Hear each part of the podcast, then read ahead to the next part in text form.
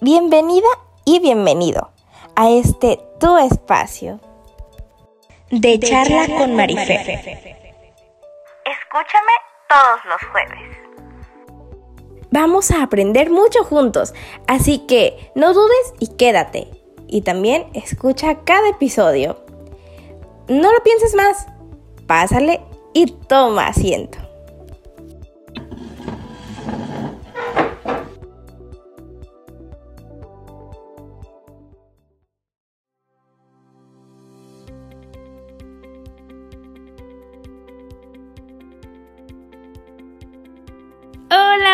¿cómo están? Espero que estén muy bien, que estén teniendo unas muy felices vacaciones y que me dejen acompañarlos en ellas. Porque aun cuando yo estoy de vacaciones, pues no quise dejarlos sin episodio y pues quise acompañarlos en sus vacaciones y que ustedes me acompañaran en las mías. Hoy tenemos un tema muy padre, muy interesante. Obvio, aquí siempre los temas son interesantes. eh, me gusta mucho. Antes les confieso que me aburría, pero gracias a una maestra pude verlo de, una manera más interesante. Así que voy a tratar de que a ustedes también les guste. Vamos a hablar de la cultura. ¿Qué es lo que, qué es lo que comprende la cultura, de la diversidad cultural? Vamos a hablar de un montón de cosas. Espero se queden y me acompañen y les guste el episodio. Eh, yo soy María Fernanda, esto es de charla con Marifer y comenzamos. Bueno, como siempre empezamos definiendo nuestro tema, que en este caso es cultura, y cultura es un conjunto de creencias, costumbres, tradiciones, elementos espirituales y sociales que se van transmitiendo de generación en generación por medio de la socialización. Ok, ¿qué es la socialización? La socialización es ir, vaya, socializando tu cultura a tus hijos, que a su vez estos se la socialicen a los suyos y a su vez ellos a sus hijos. Ok, ¿me explico? Espero que sí, la verdad. Bueno, cultura es todo esto. La cultura es, ¿ustedes qué creen? ¿Es tangible o intangible? Yo antes creía que era intangible y sigo creyendo que es intangible. Pero también de alguna manera es tangible porque mm, podemos tocar un, un monumento y un monumento es parte de la cultura podemos tocar eh, un cuadro y un cuadro es parte de una cultura. Creo que es ambos, pero o sea, también es intangible porque muchos de esos elementos no pueden tocarse, no pueden verse, como por ejemplo, bueno, aquí voy con los elementos de la cultura que pues no pueden escucharse, ni verse, ni tocarse, eh, que es la lengua. La lengua es todo el conjunto de signos. Bueno, cabe destacar que lenguaje y lengua no es lo mismo. El lenguaje es la es un grupo de lenguas, es un conjunto de lenguas. Es todo lo que nos permite comunicarnos, ¿ok? Lenguaje de señas y pues todo eso, ¿no? Lenguaje ya sea verbal o no verbal. Y la lengua es como nuestro idioma. Existe la lengua inglesa, la lengua española, las lenguas maternas, que son como por ejemplo la lengua maya, la lengua mexica, eh, y así, ¿no? Bueno, creo que la, lengua materna, eh, la lengua de, la cultura mexica es la náhuatl. Con, de, corríjanme si, si no es así. La verdad es que me, he confundido siempre con los mexicas y los náhuatl. Y, y, con su lengua, pues, no sé, me confundo un poco. Pero bueno. Eh, eh, los valores, las normas y los símbolos también son parte de la cultura. Eh, la religión. La religión mm, igual también depende de tu cultura porque religión la compone, o sea, es un componente más. Digamos que en mi familia tenemos una cultura y dentro de la cultura de, de, de, nosotros está la religión católica. Es decir, que mi mamá, hoy es jueves, jueves 14 de abril es, es, el día que se conmemora la última cena, porque es jueves santo y mañana pues viernes santo. Eh, pues está ahí ir a misa y así, ¿no? Cabe destacar que pues si no quieres seguir esa cultura no la tienes que seguir, ¿no? Yo no seguía a mi mamá a misa. Mm, y pues eso es lo, no, lo, intangible. Entonces la cultura es tangible e intangible, porque pues también podemos tocar lo que, lo que pertenece a la cultura, eh, no sé, como les dije antes, monumentos, cuadros, eh, entre otras cosas que se hicieron a base de la cultura. Espero haberme explicado, haber dado a entender todo lo que quería dar a entender junto con eh, los conceptos que son muy interesantes. Es muy interesante tenerlo muy presente porque son, son conceptos que nos van a acompañar toda la vida y cabe destacar que la cultura se educa.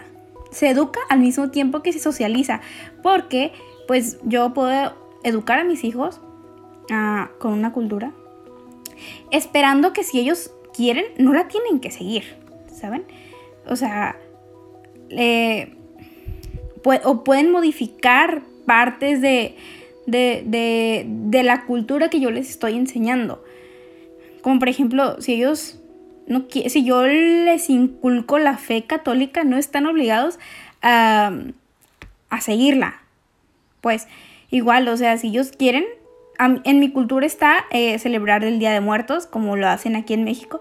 Si ellos quieren, no pueden hacerlo y no pasa nada pueden hacerle como pequeñas evoluciones, digámoslo así, o modificaciones y no pasa nada. La cultura pues sigue existiendo y pues muchas, muchos grupos, muchas tribus, eh, muchas, em, muchas tribus indígenas han utilizado la lengua como elemento para que su cultura no muera y desafortunadamente muchas lenguas maternas están en peligro de extinción porque pues no las queremos aprender o no tenemos tiempo y así, pero deberíamos hacerlo porque son lenguas maternas y es parte de nuestra cultura. Muchas, muchas palabras que utilizamos como chocolate y así vienen del náhuatl y pues cacahuate, entre otras, ¿no? Vienen de, vienen de, de, una de nuestras lenguas maternas y debemos utilizarlas.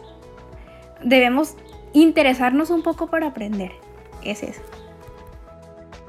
Cabe destacar que dentro de cada uno de nosotros está como que una significación subjetiva.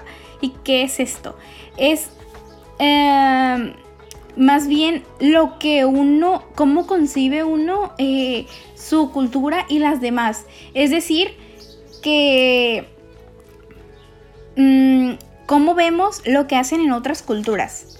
Por ejemplo, en unas culturas comer perros está bien, nosotros lo vemos como algo repugnante y así. Eso es la significación subjetiva, que no porque tú lo veas así, otros van a verlo así. Esto viene un poco relacionado con el, con el etnocentrismo. ¿Qué es el etnocentrismo? Es una forma en la cual el ser humano analiza el mundo de acuerdo con su realidad. Es decir, lo que él cree correcto e incorrecto. Eh, por ejemplo, eh, muchas personas creen el aborto de una manera incorrecta y no significa que lo es, pero para ellos sí lo es. Creen que, no sé, otro ejemplo, creen que la monogamia es algo correcto y no voy a decir que no lo sea, porque pues yo crecí con con que tenemos que ser monógamos y todo eso. Pero la poligamia tampoco es algo malo y ellos lo ven como algo malo. Yo lo estoy, o sea, estoy aprendiendo a ver que pues, cada quien tiene sus decisiones, ¿no? Y esto va un poco con el relativismo cultural. ¿Qué es el relativismo cultural? Esto consiste en entender la cultura del otro para poder comprender sus pensamientos y ponernos en su lugar a la hora de tomar puntos de vista. Esto tiene que ver un poco con la empatía. Por ejemplo, eh, cuando conocemos a alguien y nos damos cuenta de que O sea, tiene mucho que ver esto con la religión, porque hay muchas personas que, por ejemplo, a mí me tocó conocer a muchos compañeros que no saludaban a la bandera y así. Y de alguna manera esto tiene que ver con el relativismo cultural, porque, o sea, al menos yo me ponía en su lugar de que, ok, eh, tu religión te dice que no lo hagas y es parte de tu cultura y está bien.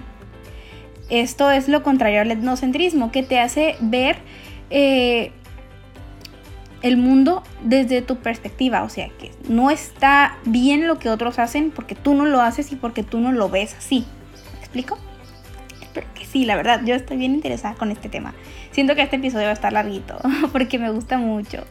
Y, y bueno, dentro de las culturas existen las subculturas, que son culturas que pertenecen a una sociedad, pero al mismo tiempo tienen sus propias tradiciones y han tenido que adaptarse, esta es una palabrita muy buena, adaptarse a las normas sociales para al mismo tiempo preservar su cultura, pero también seguir jugando un papel dentro de la sociedad.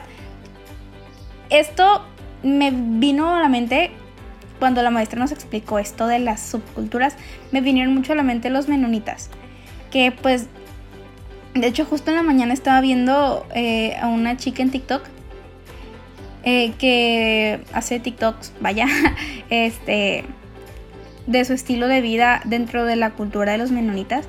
Y está súper padre porque ellos han tenido que adaptarse a la tecnología y a todo esto viviendo, viviendo eh, dentro de nuestra sociedad y eso está súper genial. Está súper padre, la verdad. Y va, va, esto con los conceptos anteriores que les, que les, que les expliqué. Que, o sea, mm, el, el relativismo cultural es tener un poco de empatía hacia las demás culturas. Es como una transculturación bueno, más bien estamos en la época de la transculturación, porque la transculturación es eh, conocer las demás culturas y como de alguna manera complementar las nuestras, ¿saben? Por ejemplo, mm, la cultura, el, el festejo del Día de los Muertos es como una transculturación porque la han tomado en otros países y han complementado con lo que aquí tenemos. Así como otras, em, no otras festividades, pero sí otras cosas que se hacen. Por ejemplo, em, los anillos de compromiso vienen de las películas de Europa y así, ¿no? Y en la cultura en la cultura oriental mucha gente ha tomado esos ejemplos y lo han hecho. Y es una transculturación y está súper genial porque nos complementamos entre todos. Desafortunadamente, aunque todo es bueno en la... Bueno, a esto voy. A que creemos que todo es bueno en la transculturación, mm, puede ocurrir en algunos casos la deculturación. ¿Qué es la deculturación? La deculturación es cuando una cultura se pierde totalmente. O sea, que toman tantos y tantos elementos de otra cultura, que tomamos más bien, y que una cultura se pierde. Hay muchas culturas extintas que antes existieron y que pues ya, una persona, eh, o sea, eh, vivía en una cultura y se hace de tantas culturas que olvida la, suya propia y ya no se la transmite a sus, a sus hijos ni nada de eso. Y pues eso, eso es feo, la verdad, porque las culturas son geniales, porque las culturas son, son patrimonio de la vida, o sea, son, son enseñanzas, porque cada cultura tiene lo suyo y es genial. También existe la contracultura. La contracultura es algo que no... O sea, es, voy a poner el ejemplo del narcotráfico. El narcotráfico es una contracultura, la, la, narcocultura más bien. Aquí en Sinaloa se da mucho la narcocultura y esta es una contracultura porque pues De hecho, hay muchas, hay muchos, hay muchos movimientos que pertenecen a la contracultura. El movimiento de la psicodelia, eh, el movimiento que antes se llamaba, no sé si aún se le sigue llamando así, pero en 2008 más o menos era de los emo, está, como les dije, la narcocultura, que todas esas son parte de la contracultura, porque toman sus propias eh, ideas, sus propias, sus propias em, decisiones sobre, su, sobre lo que ellos están creando como una cultura y como pertenece, como no pertenece a la cultura como tal, es una contracultura, porque va en contra de lo impuesto, vaya, o sea, va en contra de lo que nosotros hemos, bueno, más bien de lo que nuestros antepasados nos han legado como cultura. Y pues por eso es parte de la contracultura, porque no es cultura. Se dice que no es cultura, pero yo creo que sí lo es, porque, o sea, una cultura es un conjunto de todo lo que les mencioné antes, de signos, este, lenguaje, rasgos, valores y todo eso. Entonces, es una cultura. Que no nos guste, ya es otra cosa, pero es una cultura. Dentro de una cultura también existen las normas ideales y las normas de conducta. Las normas ideales es lo que se espera de ti como persona. Digamos que cuando te casas, en el, matrimonio y todo eso, se espera que tu matrimonio funcione, que tú seas una persona fiel y que te sean fiel también a ti. Pero eso es lo que se espera de ti, no es lo que vaya a hacer. Y las normas de conducta es, pues, si tú quieres ser infiel, pues es sobre eso habla de tu conducta. Y no quiere decir que sea una conducta mala, no. Pero, o sea, eso ya es más como que una ética, ¿no? O sea, las normas ideales van como que la moralidad y todo eso. Y o sea, lo colectivo. Y las normas de conducta es la ética, lo que tú tienes, tus valores, tus, tus conductas. Como dice pues, las normas de conducta. Y es que la verdad, todo esto de la cultura es algo súper padre porque hay tantas culturas y tenemos tanto que aprender eh, de todo esto. Y cada día descubrimos culturas nuevas. Eh, cada día nos damos cuenta de que hay mucho por aprender, muchísimo, muchísimo. Y es increíble cómo en muchas ocasiones las personas nos comparten su cultura, caemos en esto de la transculturación. Y, y pues, o sea, nos comparten de todo lo que han aprendido y es genial es genial porque nos complementamos como personas y vemos eh, que, que algunas personas están adoptando modos de vivir, modos de actuar según su cultura y nosotros los tomamos. Y es súper padre, la verdad. Y pues nunca dejamos de aprender cuando, cuando encontramos este, culturas nuevas y así nunca dejamos de aprender. Y enriquecemos nuestra cultura y nos enriquecemos como personas. Y eso es súper, súper genial. Hay dos palabritas clave en todo esto de la cultura. Bueno, no clave, sino que muy importantes. Diversidad cultural. ¿Qué es la diversidad cultural? Es la multiplicidad de las culturas, o más bien la multiplicidad que hay en el mundo de tantas culturas. ¿Sabían que México es uno de los países con más diversidad cultural? O sea, tenemos muchas culturas, además de muchísimas tradiciones, costumbres y creencias que hacen que haya un patrimonio cultural muy bueno aquí.